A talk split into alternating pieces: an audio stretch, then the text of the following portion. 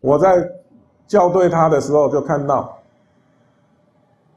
很有一些错误，从宋代开始就看到有错误，没人去整理它，去订正它，然后一一代一代的在抄写的过程，把错的一直抄，一直抄，一直抄，抄到现在还是错，嗯，还是错，哦，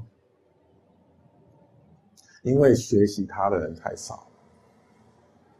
然后这个法又是多么这么的艰涩，又是我们中国人基本上陌生的东西，哦，对，但是以佛从佛法的角度来讲，它却是佛法的精髓所在。佛在金刚菩提座上到底悟到了什么真理？这是我们每一个佛教徒都应该要知道的。因为如果我们没有学到这个这个法的话，我们自己要坐在菩提金刚座上开悟成佛也不可能，也不可能，因为我们都不知道那个法到底是什么。哦，各位要知道，学习佛法解脱的关键不是只有修善法。哦，修善法是。帮助我们建立我们的心，建设我们的心，但是真正能够解脱的是心要开智慧，嗯，是智慧得解脱，不是修福得解脱，不是哦，哦，是透过智慧得解脱，哦，所以佛到底悟到了什么真理？他的智慧开启了，他的那个智慧是什么内容？我们必须要知道。哦，因为我们的烦恼障碍，我们不能得解脱，在这世间不断受轮回受苦，我们要打开那个枷锁。哦，要打开那个枷锁，我们必须要有，必须要知道这个这个东西到底是什么。哦，嗯，所以《金刚波尾波》这个波大波尾经就是在讲这个道理。但是在中国，我刚刚讲。这么长远以来都被漠视，哦，从宋代开到现在，几乎现在我们说佛教在台湾很兴盛。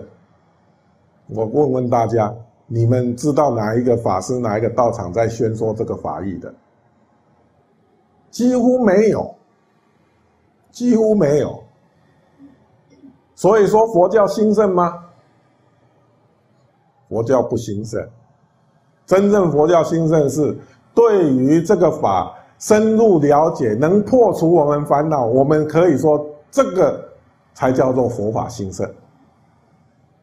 如果只是因为许多人修学善法、修功德、修学善法，这样就就要说佛教很兴盛，还不及格，还不及格，因为还在轮回生死。啊，还在轮回生死，没根本就还没有打开那个枷锁，哦，哎，还不够，不够，还不够，所以我们积极的希望啊，就是推广这样子的教法，因为以现代佛教的情况，大家已经是这个基础都已经有了，应当要在这方面要再下功夫。因为我们学习佛法就是要解脱生死，就是要破除我们轮回苦，是不是？嗯，而不是只是修学善法，让自己的生活好过一点而已。虽然生活好过一点，但是这是无常的，再怎么好，它都是过去的。哦，嗯，所以我希望能够。不只是现世好，来世好，而且还要就近的好。哦，就是解脱生死。哎，因此要学习这部经。哦，要学习这部经。